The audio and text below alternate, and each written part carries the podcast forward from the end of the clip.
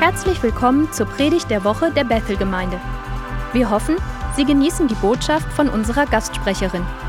Mehr Informationen zu diesem Podcast sowie weitere Ressourcen finden Sie unter bethel.com. 2. Korinther, Kapitel 10. Das wäre sehr süß, wie Sie gesungen haben. Denn obwohl wir im Fleisch wandeln, kämpfen wir nicht nach dem Fleisch. Denn die Waffen unseres Kampfes sind nicht fleischlich, sondern mächtig für Gott zur Zerstörung von Festungen. So zerstören wir überspitzte Gedankengebäude und jede Höhe, die sich gegen die Erkenntnis Gottes erhebt, und nehmen jeden Gedanken gefangen unter den Gehorsam Christi. Beten wir. Gott hilf. Amen. Viele von Ihnen hier und online sind in einem Kampf. Ich weiß nicht, was Ihr Kampf ist, aber Sie befinden sich in einem Moment, in dem Sie entweder gegen etwas in Ihrem Leben gekämpft haben, von dem Sie wissen, dass es anders sein sollte, oder jemand gegen sie gekämpft hat, in dem Glauben, dass sie anders sein sollten, oder sie suchen nach irgendeiner Form von Durchbruch. Vielleicht ist es ein finanzieller Kampf oder ein zwischenmenschlicher Kampf oder ein Kampf um Kinder oder ein mentaler Kampf. Vielleicht ist es ein medizinischer Kampf. Und Ihr Kampf fühlt sich einzigartig, persönlich an. Genauso wie jeder Kampf, in den wir ziehen. Häufig fühlt sich dieser Kampf so persönlich für uns an, aber ich würde vorschlagen, dass wir anfangen, ihn ein wenig anders zu sehen. Weil jeder Kampf, dem wir uns kollektiv gegenüber sehen, am selben Ort stattfindet. Und zwar in unserem Verstand. Unser Verstand ist der Ort, an dem die Schlacht ausgefochten wird und verloren oder gewonnen wird. Ihr Kampf in diesem Moment, was auch immer es ist, ob finanziell, geistlich, vielleicht ist es Ihre Gemeinde, vielleicht ist es Ihr Alter, was auch immer es ist, Sie stecken mitten in einem Kampf, der in ihrem Verstand stattfindet. Und häufig denken wir, oh, ich habe meinen Verstand erneuert, bei mir ist alles gut. Mir gefällt, wie Craig Gröschel das ausdrückt. Es gibt ein paar Dinge im Königreich, bei denen wir verlieren oder gewinnen. Und es gibt andere Dinge, die Spannungen sind, die wir managen. Einen erneuerten Verstand zu haben, ist nichts, das wir einfach gesagt haben, ergriffen haben und loslegen. Wir müssen unsere Denkweisen tatsächlich ständig überwachen, um sicherzustellen, dass sie unter der Autorität von Jesus Christus stehen und dass sie uns gut dienen und dem, wozu Gott uns berufen hat. Und für viele von uns fühlt sich der Kampf so einzigartig an. Aber ich würde vorschlagen, dass der Kampf hauptsächlich in ihrem Kopf ausgetragen wird. Und wenn Sie je eine schwere Zeit durchgemacht haben, dann wachen Sie mit dem Kampf auf. Sie gehen mit dem Kampf schlafen. Jemand sagt etwas und Sie fangen an, über den Kampf nachzudenken. Manchmal müssen Sie kämpfen, nur um zu sagen, ich werde mich heute damit nicht damit befassen. Ich werde mich nicht mehr damit auseinandersetzen. Und wir alle haben diesen Kampf. Ich möchte zuerst über den Sinn Christi sprechen, wie wir ihn bekommen und warum er funktioniert. Und dann möchte ich Ihnen ein paar Möglichkeiten aufzeigen, wie Sie eine Bestandsaufnahme Ihrer Denkweisen machen können und der Stellen, an denen Sie sich durch Ihre Denkweisen selbst schaden können. Und zum Schluss werde ich Ihnen eine 5-Minuten-Strategie zur Erneuerung Ihres Verstandes geben. Ich liebe die folgende Übersetzung von 2. Korinther. Oh, Entschuldigung. Gehen wir noch einmal zurück. Römer 8, Vers 7. Weil die Gesinnung des Fleisches Feindschaft gegen Gott ist. Denn sie ist dem Gesetz Gottes nicht untertan, denn sie kann das auch nicht. Die aber, die im Fleisch sind, können Gott nicht gefallen.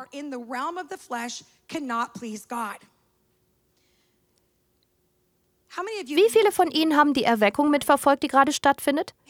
Wie viele von Ihnen konnten zur Brownsville-Erweckung oder ähnlichen Erweckungen gehen? Ich bin so begeistert und ich sehe es mir an. Und ich bin begeistert von all den verschiedenen Glaubensleitern, die darüber schreiben und davon begeistert sind und dafür beten. Und jetzt beginnt sie auch an anderen Orten auszubrechen, was so cool ist. Und falls Sie nicht wissen, worum es geht, ich werde Ihnen einfach etwas Kontext geben. Da ist ein Gottesdienst in einer Kapelle, der einfach immer weiter geht. Seit die Kapelle, seit wie vielen Tagen geht das so? Weiß das jemand? Elf. Vielen Dank. Ich wusste, dass es eine schlaue Person geben würde, die es wissen würde. Elf. Und jetzt beginnt das auch an anderen Orten zu passieren, an anderen Universitäten. Und als ich anfing, über meine Predigt zur Erneuerung des Verstands nachzudenken, kam mir dieser Gedanke in den Sinn. Nichts ist ein Fehler. Gott fädelt Dinge für uns ein. Und Gott hat beschlossen, dass die Erweckung in diesem Jahr,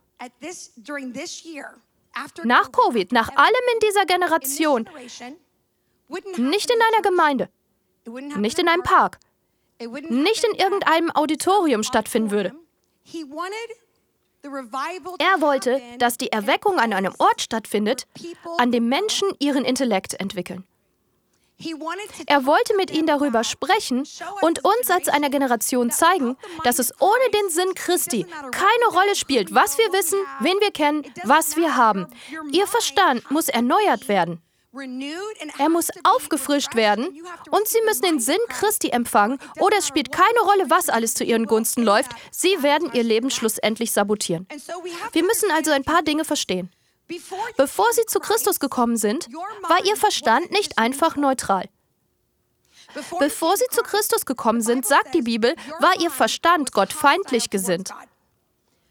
Das bedeutet, dass die Menschen, die jetzt auf der Erde sind und nicht an Gott glauben oder nicht für ihn leben, nicht einfach nur neutral in Bezug auf den Sinn Christi sind, sie sind feindlich. Der Feind will nicht, dass die Gedanken Gottes in unserer Welt geschehen.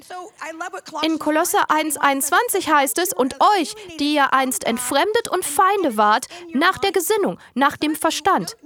Einige von ihnen wussten das. Als sie zu Christus gekommen sind, haben sie realisiert, ich war ein Feind in meinem Verstand. Ich hatte Denkweisen, die auf dämonischen Denkweisen beruhten und mich davon abgehalten haben, mich auf einen wahren Gott einzulassen, einen liebenden Gott und einen rettenden Gott. Das griechische Wort für entfremdet bedeutet entfremdet, zerstritten und feindlich gesinnt. Was bedeutet, wenn Sie nicht gläubig sind und etwas hören, wird Ihr Verstand mit dem dämonischen Narrativ in der Kultur übereinstimmen. Und häufig klingt dieses dämonische Narrativ gut. Es klingt richtig. Es ist in der Regel mit sozialer Gerechtigkeit verbunden oder mit etwas, an das wir irgendwie glauben. Aber oft ist es mit dem Glauben verbunden, dass sie für eine entrechtete oder isolierte Gemeinschaft kämpfen, die Hilfe braucht. Aber der Feind benutzt das als Köder, um ein Argument zu konstruieren oder etwas aufzubauen, das anfängt, die Familie oder Glaubenswerte zu untergraben. Denken Sie niemals, dass es ein Fehler ist, dass der Feind Gemeinschaften findet, die in Not und in Schmerz sind und Unterstützung und Heilung brauchen. Er benutzt sie wirklich für sein eigenes Narrativ. Wenn wir uns das ansehen, müssen wir verstehen, dass den Sinn Christi zu haben bedeutet, sich im Krieg zu finden. Den Sinn Christi zu haben bedeutet, mit unserem Geist Krieg gegen das Narrativ und die Botschaften zu führen, die der Feind uns glauben machen möchte. Ohne den Sinn Christi werden wir vom Feind beherrscht werden oder egoistisch sein. Der Sinn Christi schätzt andere. Der Sinn Christi lässt den Herrn Herr über alles sein. Aber wenn unser Verstand nicht erneuert ist und wir nicht auf das Königreich ausgerichtet sind, denken wir darüber nach, was ist für mich drin? Was habe ich davon? Und unser Verstand diffamiert jeden. Schlussendlich wird er sagen, ihre Motive sind nicht richtig, du wirst ausgenutzt werden, sie haben nicht das Richtige, sie werden dich verlassen, sie werden dich im Stich lassen. Es gibt ein Narrativ, das jeder von uns oft hat. Und das ist die Geschichte, die wir uns selbst erzählen, wenn wir nicht hören, was Gott über uns denkt. Deshalb möchte ich ein wenig über die Kraft des Verstandes lehren. In 2. Korinther 4, Vers 4 heißt es, dass der Gott dieser Welt den Ungläubigen den Sinn verblendet hat. Es heißt, dass Gott den Verstand derer verblenden kann, die ihn noch nicht kennen. Und er sagt, damit sie den Lichtglanz des Evangeliums nicht sehen. Deshalb fragen viele von uns, aber siehst du nicht, wie unglaublich das ist? Und sie können es nicht sehen, weil sie tatsächlich blind sind. Sie sehen die gute Nachricht nicht, die er hat. Unsere Gedanken sind kraftvoll. Sie sind so kraftvoll, dass Jesus, als er von den Pharisäern und Sadduzäern gefragt wurde, die versuchten ihm eine Falle zu stellen, welches von den zehn Geboten ist deiner Meinung nach das größte? Und Jesus antwortet ihnen so deutlich, Du sollst den Herrn, deinen Gott, lieben, mit deinem ganzen Herzen und mit deiner ganzen Seele und mit deinem ganzen Verstand. Er behielt den Verstand. Viele von uns in der Gemeinde, ich liebe die Gemeinde, ich liebe uns. Wir sind ein wenig chaotisch, aber ich liebe uns. Wir sind wie die Kinder, die den Preis dafür bekommen, dass sie ihr Bestes geben, die es versuchen. Wir sollten keine Zeit miteinander verbringen. Keiner von uns hat etwas gemeinsam. Und das ist es, was ich im Königreich liebe. Sie könnten neben jemanden sitzen, der unglaublich intelligent und ein Vordenker ist. Und Sie könnten neben jemanden sitzen, der die ganze Nacht mit seinem Baby wach gewesen ist. Und Sie könnten neben jemanden sitzen, der gerade erst zu Christus gekommen ist und nicht genau weiß, wie das alles funktioniert.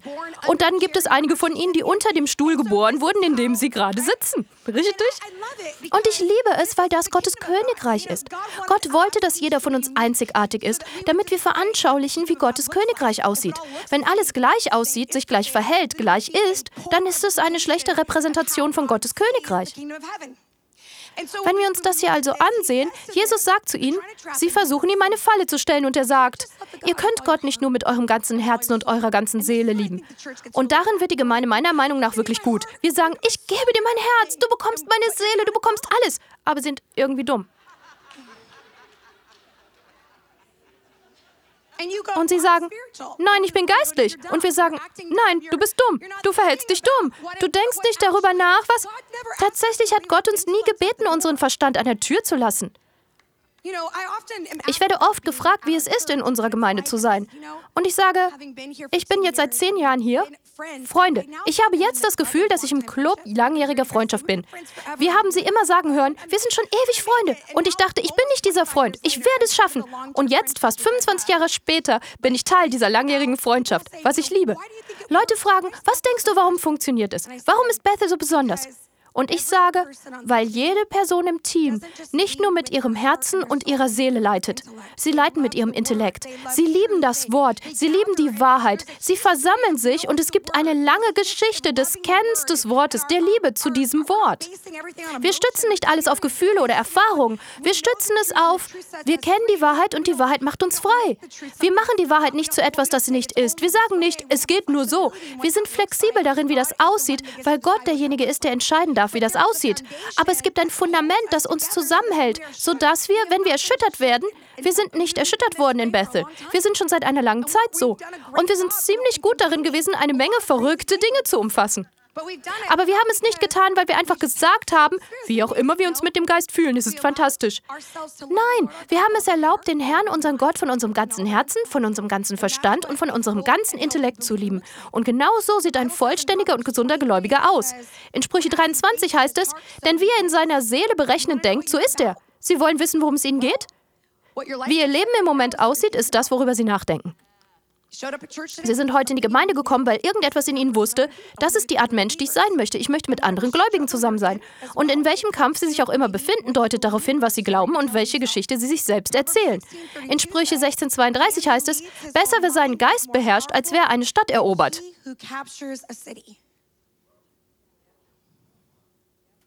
Sie wollen kraftvoll sein? Beherrschen Sie Ihren Verstand.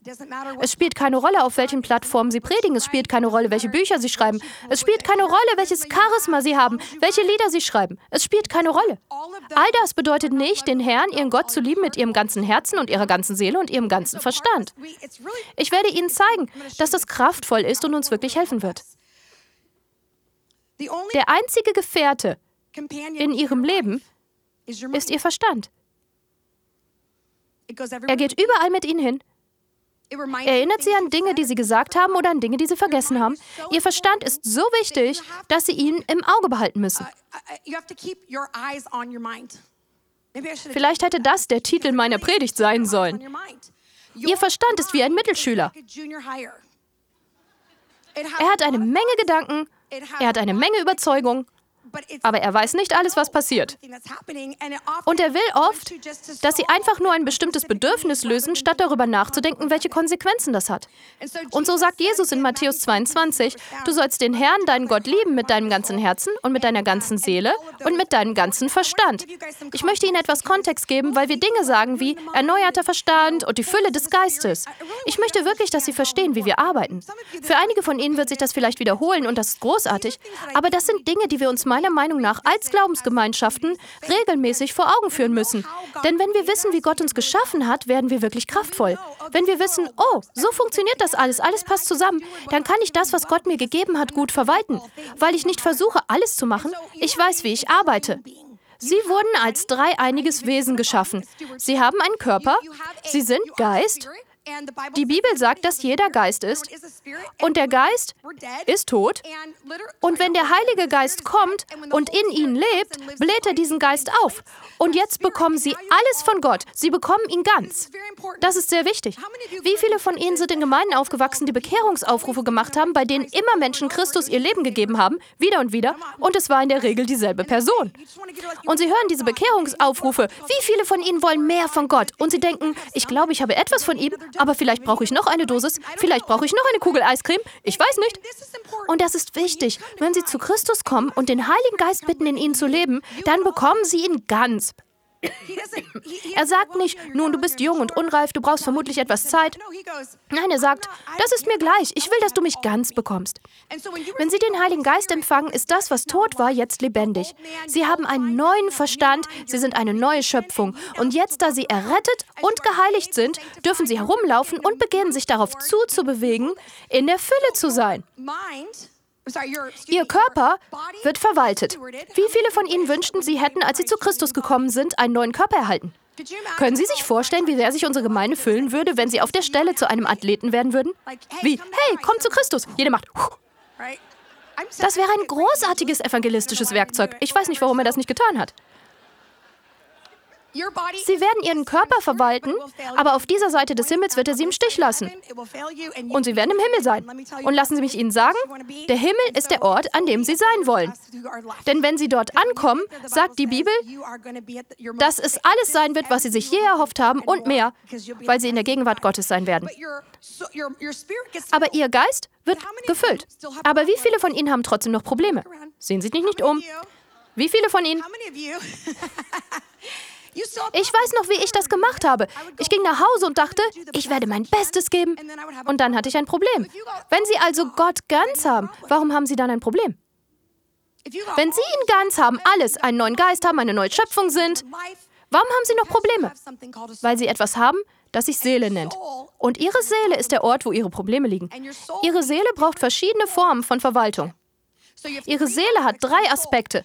Ihre Seele umfasst ihren Verstand, ihren Willen und ihre Emotionen. Ihren Verstand, ihren Willen und ihre Emotionen. Ihr Verstand hat Gedanken, hoffentlich. Sehen Sie sich nicht um. Ihre Emotionen sind ihre Gefühle und ihr Wille ist ihre Entschlossenheit und ihre Entscheidung.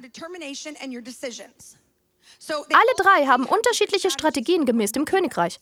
Die erste Strategie ist, dass ihre Gefühle, ihre Emotionen in der Regel geheilt werden müssen.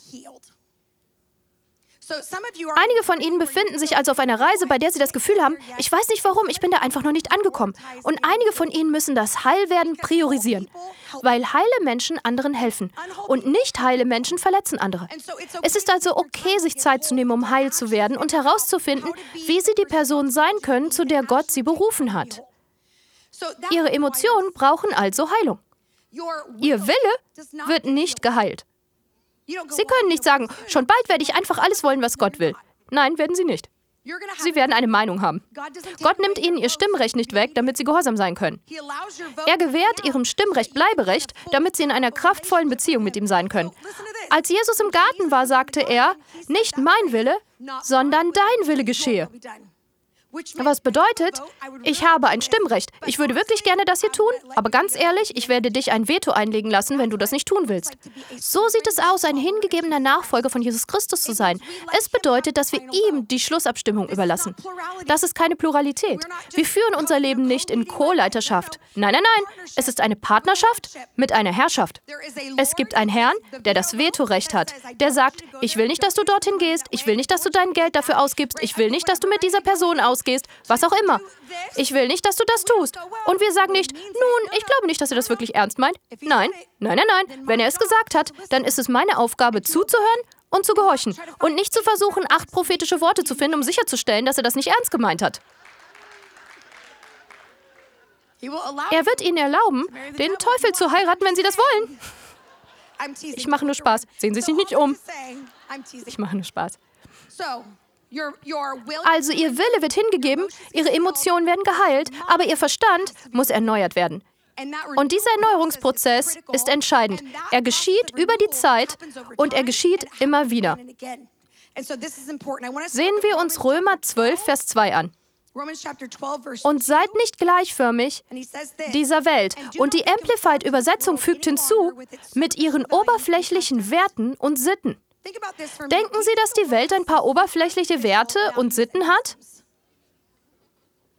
Ja. Die Welt ist nur auf sich selber aus. Die Welt erzählt ihnen jetzt gerade, dass sie tun können, was auch immer sie wollen und dass es keine Rolle spielt, solange sie sich nur selbst treu bleiben. Das ist eine Lüge. Die Welt sagt, es spielt keine Rolle, solange es zwei einwilligende Erwachsene sind, spielt es nicht wirklich eine Rolle. Das ist nicht wahr. Die Welt sagt, du bist nur ein Körper und du kannst mit deinem Körper machen, was du willst, ohne dass es deine Seele und deinen Geist berührt. Das ist eine Lüge. Sie sind nicht nur ein Körper. Sie sind ein wertvolles Kind Gottes, das tiefe innerste Bestandteile hat. Sie haben eine Seele, einen Geist, einen Verstand, Emotionen, ein Verlangen. Es gibt eine ganze Geschichte, die Gott in ihnen hat, und Sie können sie nicht einfach herausnehmen, damit Sie tun können, was Sie wollen. Und lassen Sie mich Ihnen sagen, als jemand, der vielen Menschen gedient hat, der Schmerz in der Gebetsreihe sind in der Regel Personen, die dachten, sie könnten etwas mit ihrem Körper tun, ohne dass es sich auf ihr gesamtes Leben auswirken würde. Oder sie könnten sich entscheiden, einfach eine Ehe zu verlassen, ohne dass es sich auf ihre Kinder auswirken würde. Oder sie könnten einfach irgendwohin umziehen, weil es nur um Gott geht, aber sie haben nie darüber nachgedacht, wie sich das auf ihre Ehe, ihre Kinder, ihr Leben auswirken würde. Oder sie könnten einfach mit irgendjemandem eine Beziehung eingehen, weil sie einsam waren und dachten, sie könnten es einfach ausprobieren. Und am Ende haben sie Bedauern, Herzschmerz und Schmerz. Den Sinn Christi zu haben, schützt uns vor solchen Dingen. Er erlaubt uns, sicher zu sein. Sie müssen die Werte der Welt hinterfragen. Und sie hinterfragen sie nicht einfach nur innerlich. Sie machen das zusammen mit ihren Kindern. Und sie gehen darauf ein. Sie fragen, was denkst du, wie ihr Leben ist? Warum glaubst du, schätzt die Welt das? Weißt du, sie sehen aus, als würden sie ihr Traumleben führen, aber was ist mit ihrer Ehe? Was ist mit ihren Kindern? Wer sind sie, wenn die Menge nicht da ist? In Bethel wollen wir diese oberflächlichen Dinge hinterfragen, weil wir mit oberflächlichen Werten und lächerlichen Sitten bombardiert werden. Und hier ist die Wahrheit. Wir sind Versuchskaninchen. Sie werden feststellen, und ich habe viel darüber recherchiert, die sexuelle Kultur, die Dinge, die passieren, an uns wird herumexperimentiert und selbst die, die nicht gläubig sind, werden ihnen sagen, ich bin besorgt, wir wissen nicht, wie das enden wird.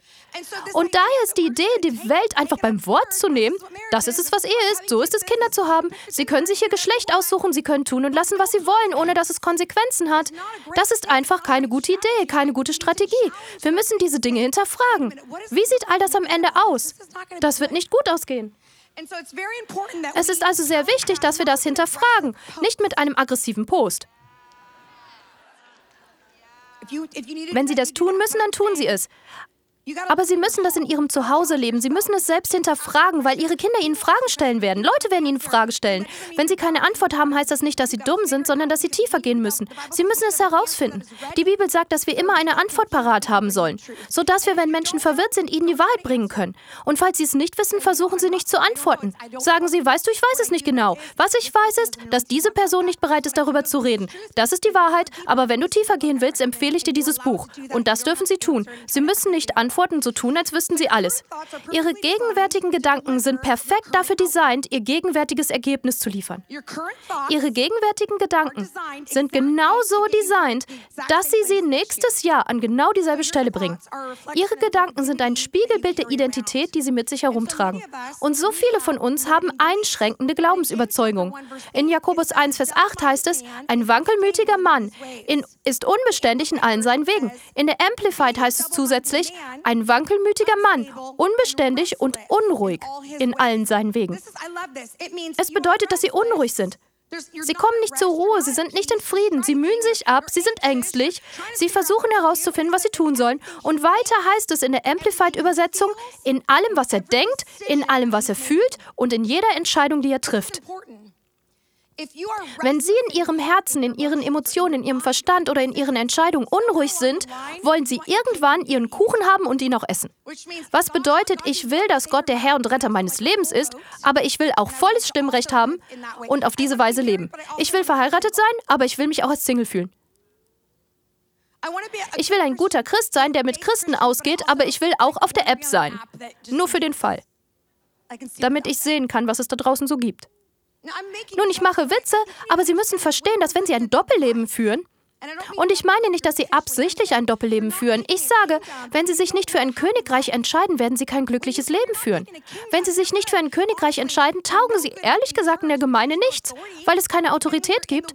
Und wenn sie in der Welt sind, verpassen sie Gläubigen nur einen schlechten Ruf. Sehen Sie sich nicht um. Ich sage ja nur. Und hier ist die Sache. Solange Sie sich nicht für ein Königreich entscheiden, haben Sie keine Autorität. Und so können Sie zwar lauwarm leben, aber können nicht die Überführung ersten Wissens haben. Sie sagen, oh, ich glaube nicht, dass ich das tun sollte, aber ich weiß nicht.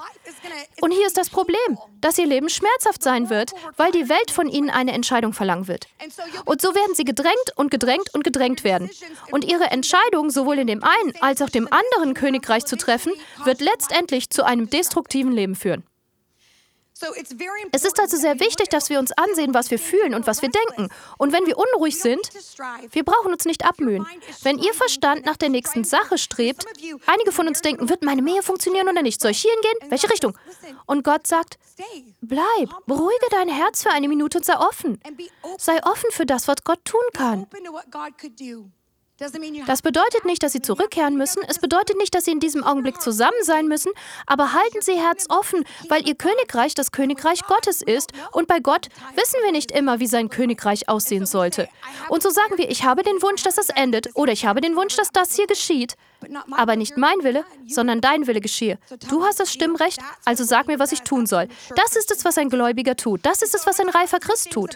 Und so möchte ich in Bezug auf die Erneuerung Ihres Verstandes über drei Dinge sprechen. Als erstes möchte ich, dass Sie sich fragen, was ist mein tägliches Narrativ? Was glaube ich? Welche Geschichte erzähle ich mir selbst? Das gefällt mir.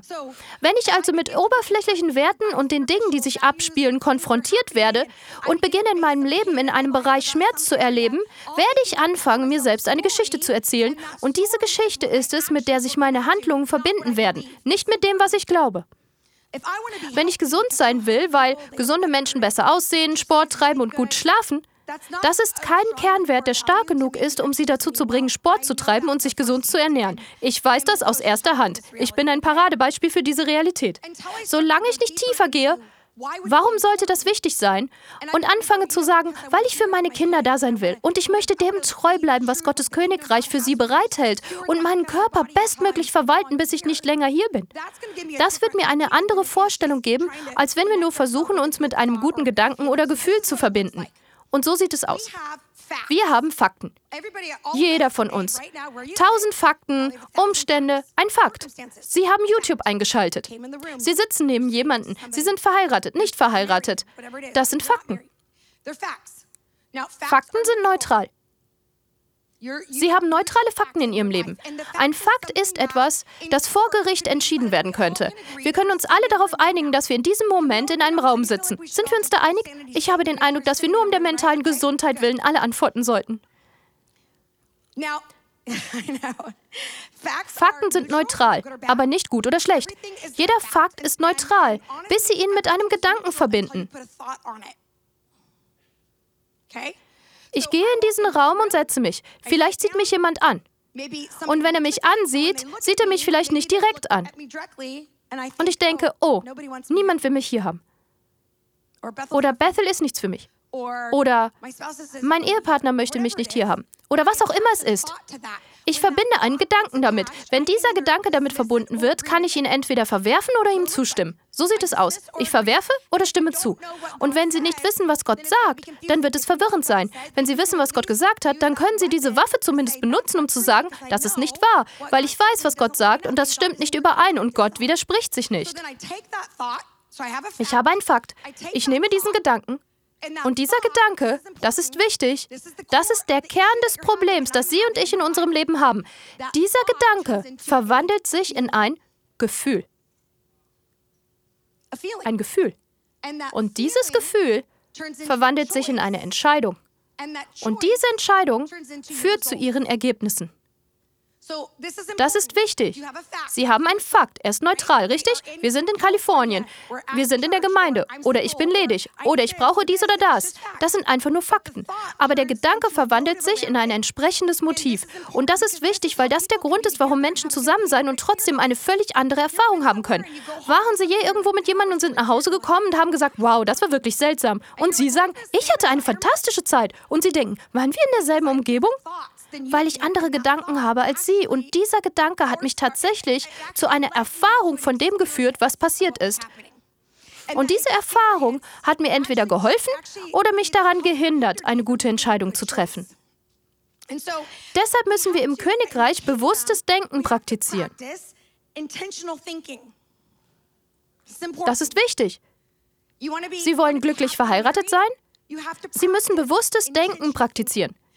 Vielleicht sind sie frisch verheiratet. Ich weiß noch, wie Ben und ich zum ersten Mal zur Eheberatung gegangen sind. Der Typ fragte, wie stehst du zu Kindern? Ich sagte, was auch immer er sagt. Ben sagte, ich liebe sie. Ich sagte, ich auch. Wie ist deine Haltung zu Finanzen? Es ist alles sein, es spielt keine Rolle. Es war lächerlich. Ich habe die ganze Zeit gelogen. Ich wusste nicht, dass ich gelogen habe. Aber es ist lustig, dass ich keine Meinung hatte, bis ich geheiratet habe. Und dann hatte ich eine sehr starke Meinung dazu. Ich liebe deine Familie. Okay. Sie fangen an, wirklich Dinge durchzumachen, die herausfordernd sind, richtig? Mein Mann sagte, ich liebe deine Familie, seid so aufgeschlossen und aufregend und... Ja, so hat er das ein Jahr später nicht empfunden. Es braucht Zeit zu praktizieren und herauszufinden, was wir fühlen. Das ist wichtig. Gefühle haben keinen moralischen Wert. Das ist wichtig, weil uns im kirchlichen Umfeld beigebracht wird, okay, nenn mir ein paar negative Gefühle. Wütend, traurig, erschöpft, ängstlich. Danke, Dan. Furchtsam. Das ist es, was ich brauche. Das ist der dritte Gottesdienst. Füttert mich einfach weiter mit Fakten, okay? Oh, gute Gefühle. Freude, Glück, Frieden, die sind gut. Nein, nein. Gefühle haben keine moralischen Werte. Die Bibel sagt, zürnet und Sündigt dabei nicht. Zwei verschiedene Handlungen. Ich habe mir den Zorn nicht ausgesucht. Ich habe Zorn erlebt. Aber jetzt habe ich die Wahl, ob ich den Zorn in diesem Moment nutzen will oder nicht. Ich kann ihn entweder entmachen oder ermächtigen. So einfach ist das. Tatsächlich sind Gefühle nicht nur neutral, sie sind hilfreich. Mir wurde beigebracht, dass Gefühle schlecht sind. Folge niemals deinen Gefühlen. Wie viele haben das schon gehört? Lass nicht die Gefühle den Laster lenken, sonst stürzt du in den Abgrund. Und meistens war es an die Mädchen gerichtet. Mädchen wurden von solchen Lastern herumgefahren. So hat sich das angefühlt, oder? Wir waren die Sattelschlepper im Raum. Die Jungs haben gesagt, ja, es sind die Frauen. So läuft es ab. Und ich meine, im Großen und Ganzen ist es irgendwie wahr. Wir Frauen haben andere Gefühle als Männer. Und jetzt, wo ich mit fünf Jungs zusammenlebe, kann ich das tatsächlich sagen. Wenn Sie etwas fühlen, gibt Ihnen das einen Einblick in das, was sich in Ihrem Inneren abspielt. Einigen von Ihnen wurde beigebracht, das zu ignorieren, es sogar zu missachten. Hat jemand schon mal das zu Ihnen gesagt? Sie sagen, ich bin wütend. Und Sie sagen, nein, bist du nicht. Nein, bist du nicht. Nun, wir machen das, weil wir nicht wollen, dass sie darin stecken bleiben. Aber was wir nicht verstehen, ist, dass wir damit ihre Anerkennung ihrer Gefühle missachten. Als Ben und ich frisch verheiratet waren, habe ich festgestellt, dass es zwei Arten von Menschen gibt. Die, die wissen, wie viel Benzin im Tank ist, und die, die nur dem Licht folgen. Ben fragte, wie viel Benzin ist im Tank? Ich sagte, das Licht ist nicht an, ich habe reichlich. Er sagte, du hast einen fünfstündigen Roadtrip vor dir, du solltest dir wahrscheinlich die Anzeige ansehen. Ich erinnere mich noch, wie er fragte, wann hast du das letzte Mal einen Ölwechsel gemacht? Ich sagte, noch nie, die Lampe ist noch nie angegangen. Er sagte, kein Wunder, dass es dich jedes Mal Tausende von Dollar kostet, wenn das Licht angeht. Es gibt da etwas, das man Wartung nennt. Ich sagte, was meinst du Wartung? Das ist Geldverschwendung. Warum soll ich etwas reparieren, das nicht kaputt ist? Das waren buchstäblich Jahre unserer Ehe. Wie viele von Ihnen verfolgen, wie viel Benzin in Ihrem Tank ist? Winken Sie mir einfach zu. Sehen Sie die Auserwählten an. Und wie viele von Ihnen leben im Glauben? Ja, okay.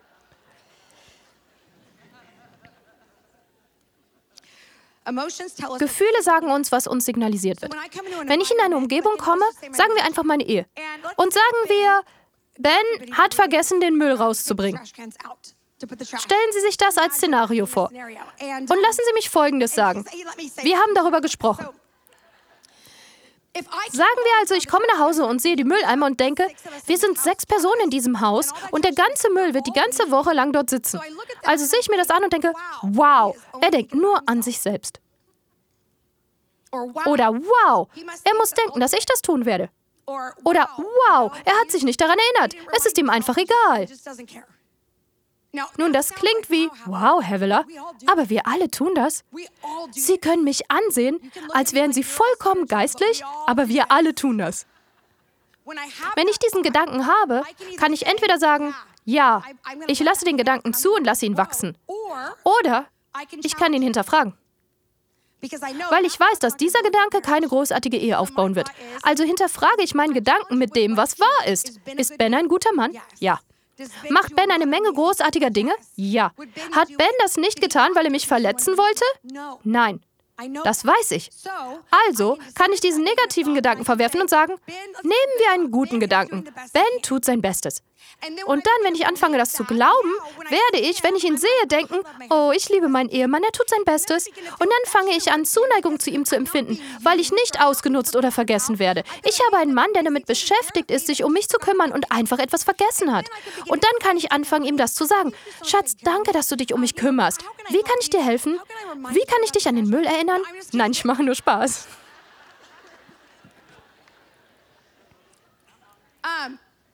Und wenn ich das sage, drücken meine Worte es jetzt so aus. Hey, danke, dass du dich um uns kümmerst, danke, dass du dein Bestes gibst. Und jetzt fange ich an, diese Resultate zu erzielen. Jetzt beginnt meine Ehe zu funktionieren. Ich bin nicht mehr zornig. Ich fühle mich nicht mehr ausgenutzt. Jetzt sind es einfach nur noch Mülleimer. Einfach nur ein Fakt. Es gibt keinen tief sitzenden Plan, mich kalt zu stellen. Einem Mülleimer nach den anderen. Die zweite Frage ist, welche Gefühle erlebe ich? Wie führen mich meine Gefühle? Sie sollten sich das ansehen und schließlich sollten Sie sich Ihre Handlungen ansehen. Was tue ich? Wie reagiere ich und wie sehe ich das alles? Das ist der coole Teil. Wir haben den Sinn Christi, aber wir müssen den Sinn Christi empfangen, weil es eine Interaktion mit ihm ist. Wir beginnen also Gedanken zu bekommen, die Gott uns gibt. Das ist der beste Teil. Wir alle erleben in diesem Augenblick Fakten in unserem Leben. Dann haben wir einen Gedanken. Dieser Gedanke kann entweder geistgeleitet sein oder selbstgeleitet oder dämonisch geleitet. Ich weiß es nicht, aber diese Gedanken sind da. Und ich darf meine Zukunft wählen, ohne dass irgendjemand anderes daran beteiligt ist. Es ist so kraftvoll. Ich darf entscheiden, wie meine Zukunft aussieht, weil ich nicht bereit bin, ein Narrativ zu kreieren, das er versucht, mich auszunutzen. Nun, wenn das der Fall ist, dann wird Gott mir noch ein paar mehr Dinge zeigen. Das heißt nicht, dass wir Dinge einfach ignorieren, sondern es geht um diese verdächtige Diskriminierung und Diffamierung von Menschen, die unser Verstand vornimmt. Sie wollen mich nicht wirklich hier haben, sie haben mich nicht angesehen. Es sind diese Narrativen, die Menschen kaltstellen. In Ehen ist das meist nicht nur eine Sache. In der Regel, wenn Ehen auseinanderbrechen, liegt das an einem Narrativ, das bereits im ersten Jahr ihrer Ehe begonnen hat. Sie haben sich nicht damit auseinandergesetzt und das ist, ich glaube, ich habe die falsche Person geheiratet. Und sie haben sich nicht damit auseinandergesetzt. Ich weiß auch nicht. Vielleicht ist es die falsche Person. Es ist beiläufig. Es ist nicht so, als würde der Feind sagen, hier ist ein Gedanke, der deine gesamte Zukunft zerstören wird. Nimm ihn an. Nein, hier ist ein Gedanke, der dich davon abhalten wird, jemals die Person zu sein, zu der du berufen bist. Hättest du ihn gerne? Absolut, vielen Dank. Es ist nur ein einfacher Gedanke. Meine Kinder mögen mich nicht. Diese Leute schließen mich aus. Und dieser Gedanke wird nach ganz unten gedrückt und gestopft. Es ist wie das eine Mal, als wir diesen schrecklichen Gestank in unserem Auto hatten. Und wenn Sie Kinder haben, wir hatten vier Kinder unter fünf Jahren, dann sehen Sie sich um. Sie denken vielleicht ein Hotdog den Monat über unter dem Sitz gelegen. Ich erinnere mich, wie ich zu Ben gesagt habe, Schatz, in unserem Auto ist dieser Gestank, ich weiß nicht, was es ist, ich habe unter allem nachgesehen, ich habe tief gegraben und es ist beängstigend da hinten und ich habe es getan, aber ich kann es nicht finden. Er sagte, lass ihn mich zum Autohaus bringen und sehen, was Sie finden können. Also zieht er los und lässt ihn reinigen. Er kommt zurück und sagt, Schatz, wir haben den Gestank Gestank gefunden. Ich frage nun, was war's? Er sagt, der Typ hat herausgefunden, dass eines unserer Kinder in den Getränkehalter gepinkelt hat.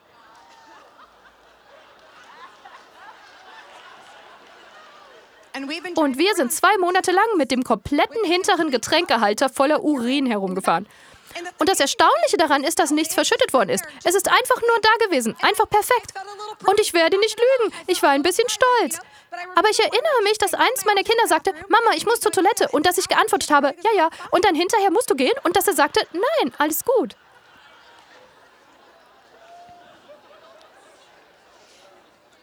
Wenn ihr Leben stinkt und sie jeden Stein umgedreht haben, müssen sie sich vielleicht Hilfe suchen.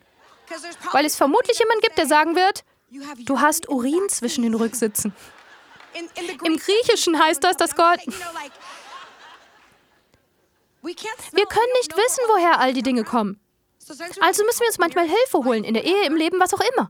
Aber sie können das nicht auf dem Rücksitz lassen und denken, dass es sich nicht auf ihr gesamtes Leben auswirken wird.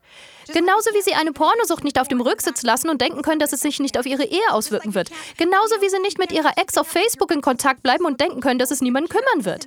Das sind kritische Dinge die wir für keine große Sache halten. Sie können nicht den unterschwelligen Gedanken haben, ich denke, ich habe die falsche Person geheiratet. Sie werden nicht verheiratet bleiben. Sie fragen, was ist, wenn man das glaubt?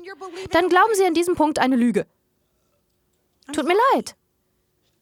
Jeder, der verheiratet ist, glaubt, dass er die falsche Person geheiratet hat. Das nennt sich Grundkurs Ehe. Sie fragen, ist das ein schlechtes Gefühl? Nein, das ist ein normales Gefühl. Sie sagen, ich weiß nicht, was passiert ist. Die zwei werden ein Fleisch sein. Ich dachte, es würde so bei mir sein. Es funktioniert nicht. Jeder von uns denkt, wir hätten keine Kinder bekommen sollen. Das ist nicht gut. Wir alle denken, wir hätten damit eher anfangen sollen. Wir alle denken, wir hätten mehr Geld auf die Seite legen sollen. Jeder von uns hat seltsame Gedanken. Unsere Gehirne sind schrecklich zu uns. Also müssen Sie bewusst sagen, ich werde nicht zulassen, dass sich dieser Gedanke in meiner Ehe festsetzt. Kinder fallen einfach vom Herrn ab. Sie kommen zurück, wenn sie soweit sind. Lüge! Das ist nicht wahr. Das ist nicht das Königreich. Königreich ist, wir glauben, dass unsere Kinder von klein auf den Herrn, ihren Gott, lieben werden mit ihrem ganzen Herzen, mit ihrer ganzen Seele, mit ihrem ganzen Verstand und ihr ganzes Leben lang für Gott leben werden. Das ist nicht das geistlichere Zeugnis. Gott, wir wollen, dass sie die Wahrheit erleben, die Wahrheit finden und nie wieder verlassen. Das ist vielleicht nicht ihre Erfahrung, das ist okay. Das bedeutet nicht, dass es nicht wahr ist. Und wir müssen diese Hoffnung haben, um zu glauben. Wenn wir glauben, dass unsere Kinder Mist bauen und ihr Leben verfuschen werden, dann werden wir sie genauso behandeln. So, hier ist meine 5-Minuten-Übung. Wie erneuern Sie Ihren Verstand in 5 Minuten? Wie machen Sie eine Gedankeninventur? Als erstes sollten Sie einen aktuellen Gedanken unter die Lupe nehmen, der Ihnen nicht dienlich ist. Vielleicht wissen Sie nicht einmal, ob er Ihnen dienlich ist. Sie wissen nur, ich habe diesen Gedanken hier, den ich mir ansehen muss. Nehmen Sie Ihre Gedanken unter die Lupe. Wie macht man das? Manche von uns zum Beispiel, ich persönlich, ich verarbeite nicht von Natur aus. Ich brauche etwa 30 Minuten zum Aufwärmen. Zum Beispiel in meiner Hauszellgruppe sage ich immer, lasst mich nicht die Erste sein, weil ich sonst dumme Sachen sagen werde. Und nur die Sachen, die ihr von mir hören wollt. Ich muss erst ein paar Leute verarbeiten hören und dann werde ich denken, oh, ich bin auch so tief. Und dann werde ich zur Tiefe kommen. Es ist also sehr wichtig, dass Sie lange genug bei diesem Gedanken bleiben, um sich dessen bewusst zu sein und dann zu erkennen, dass dieses Denken eine Entscheidung ist. Sie wollen ein prophetisches Wort? Das ist Ihr prophetisches Wort. Machen Sie sich bewusst, worüber Sie nachdenken und realisieren Sie dann, dass Sie einen Fakt genommen und ein Gefühl damit verbunden haben. Und das macht Sie nicht schlecht, es macht Sie nur menschlich. Sehen Sie sich das also an. Zweitens sollten Sie nach stichhaltigen Beweisen suchen, um den alten Gedanken zu ändern. Wenn Ihr neuer Gedanke ausreichend stichhaltige Beweise hat, dann werden Sie ihn auch weiterhin glauben. Wenn Sie nicht genug Beweise dafür haben, dass das die Wahrheit ist, werden Sie ihn fallen lassen. Ein Wochenende hierher zu kommen, gesagt zu bekommen, Gott liebt dich, du hast eine Berufung auf deinem Leben. Wenn Sie das nicht tief im Inneren glauben, wird es sich, wenn Sie am Freitag nach Hause kommen, in Luft auflösen, weil es nicht Teil Ihres Seins ist. Es ist etwas, was Ihnen gesagt wurde, aber es ist nicht Teil Ihres Seins. Manche von Ihnen versuchen inspiriert zu bleiben, statt sich an die Arbeit zu machen von Konferenz zu Konferenz zu fahren, ein Buch nach dem anderen lesen, Seelsorger, Seelsorger. Manche von uns sind in der Seelsorge, weil wir uns nicht mit der tiefsten Ebene der Verantwortung auseinandersetzen wollen. Also reden wir lieber nur darüber, immer und immer wieder. Sehen Sie sich nicht um. Wenn wir einen dummen Gedanken haben, einen Gedanken, der Gott nicht auf sich hat oder in sich oder durch sich, können wir den Heiligen Geist um einen neuen Gedanken bitten. Und er wird uns einen neuen Gedanken geben. Und wo zwei oder drei übereinkommen, da ist Jesus. Das bedeutet, wenn er damit übereinstimmt und ich damit übereinstimme, dann ist er auf diesem Gedanken. Und das bedeutet, dass er beginnen wird, Leben auf diesem Gedanken zu kreieren. Er wird die Dinge hinauswerfen, die mir nicht länger dienlich sind, und er wird mich mit diesem Gedanken zu einem Leben in Fülle führen. Und er wird zum Werkzeug, zur Waffe werden, die sie gegen den Feind in ihren Gedanken benutzen können. Der dritte Punkt ist, dass sie beginnen, neue Faden in ihrer Denkweise zu kreieren. Jetzt kreieren Sie neue Pfade, indem Sie Ihrem Gehirn erlauben, darüber nachzudenken. Wenn ich erkenne, der Gedanke, dass ich die falsche Person geheiratet habe, wird nicht zu dem Leben führen, das ich haben will. Ich werde einen Gedanken fassen. Gott, Gott hat mir die perfekte Person für mich geschenkt. Er ist nicht perfekt, weil ich nicht perfekt bin. Also sind wir ein perfektes Paar. Wenn ich anfange, mit diesem Gedanken zu leben, er ist die perfekte Person für mich, die Gott mir geschenkt hat, dann kann ich anfangen, damit zu experimentieren. Wenn er etwas macht, das mir Freude macht, sage ich, oh, die perfekte Person für mich. Wenn er einen Witz macht und ich lache, denke ich, oh, du bist die perfekte Person, ich habe Lachen gebraucht. Oder er bringt mir meine Schlüssel, die ich jeden Tag verliere. Hier sind deine Schlüssel. Ich denke, du bist die perfekte Person für mich. Und so werde ich niemanden aus der Ferne betrachten und denken, das ist die perfekte Person für mich, weil ich sie nicht kenne. Wen ich kenne, ist die Person neben mir. Und ich werde sie nicht missachten wegen einer Fantasie in meinem Herzen. Sorry, but you know, you know. Also fangen wir an, diesen Gedanken zu kreieren, zu praktizieren. Wir schreiben ihn auf, wir deklarieren ihn. Sobald ich diesen neuen Gedanken habe, kann ich zu ihm sagen, Schatz, ich liebe dich, du bist die perfekte Person für mich. Und ich glaube vielleicht, er ist nicht die perfekte Person, er ist eine schreckliche Person für mich, das ist nicht die Wahrheit. Ich kann anfänglich diesen Gedanken haben. Ich weiß nicht, ob ich das wirklich so glaube. Aber wenn ich anfange, diesen Gedanken zu praktizieren, wenn ich anfange, ihn in Worte zu fassen, dann sagt mein Körper, mein Gehirn, mein Geist einfach alles mit einem Mal. Ja, ja, ja, komm schon, du schaffst das, das ist es, das ist Leben. Und jetzt ist alles an mir synchronisiert. Mein Herz, mein Verstand, meine Seele, alles ist im Einklang miteinander. Und jetzt kann ich damit beginnen, diese Ergebnisse auszuleben, weil alles synchronisiert und im Einklang ist. Und schließlich der letzte Punkt. Sie entscheiden sich für ihren neuen Gedanken und beginnen, ihn schrittweise zu verändern. Sie nehmen sich also den Gedanken, den sie haben wollen, und sie beginnen, ihn in die Praxis umzusetzen, indem sie sich langsam und konsequent und mit Beharrlichkeit den Gedanken vornehmen, der nicht von Gott ist, und ihn unter die Autorität Autorität von Jesus Christus bringen. Wir nehmen das, was Sinn macht, und wir setzen es hoch in den Sinn Christi, das Königreich Christi, und wir nehmen diese Sache. Und ganz plötzlich fangen wir als Gemeinde an, wirklich gesunde Ehen zu führen. Wir fangen an, wirklich fantastische Eltern zu werden. Wir fangen an, nicht aus Angst und Furcht zu leiten, einander nicht zu vielleicht diffamieren, sondern zu sagen, weißt du was? Ich lebe ein Leben in Fülle, ohne dass ich darauf angewiesen bin, dass jemand anderes mitmacht. Und dann beginnen wir uns zu verändern. Ich glaube, wenn wir alle dieses Jahr daran arbeiten könnten, könnten wir unser Leben verändern. Ich glaube, wir könnten unsere Generation verändern und ich glaube, wir könnten unsere Zukunft verändern. Amen. Stehen Sie bitte auf. Danke, Jesus. Bleiben Sie bitte nur einen Moment stehen. Ich frage Sie, die Besucher des 10.30 Uhr Gottesdienstes, und ich schließe diejenigen, die online sind, ein. Ich frage Sie, wie viele von Ihnen verpflichten sich, ihre Gedanken heute und in dieser Zeitphase vor Gericht zu stellen? Ja. Wie viele von Ihnen haben sofort an etwas gedacht, mit dem Sie in Ihren Gedanken herumgefuscht haben und Sie denken, wenn ich das in den Griff bekommen könnte, könnte ich wahrscheinlich viel Freiheit bekommen? Ja, sehen Sie sich das an. Ich liebe das. Wie viele von Ihnen werden die praktische 5-Minuten-Übung zur Erneuerung Ihres Verstandes machen? Okay, Herr, ich danke dir für unser Leben. Ich danke dir, dass du uns nicht bittest, etwas zu tun, wozu wir nicht in der Lage sind. Du bittest uns immer nur Dinge zu tun, für die wir Gnade erhalten haben. Und so lassen wir uns darauf ein. Ich bete für alle Teenager in diesem Raum und online, sein, deren Verstand nicht nett zu ihnen ist.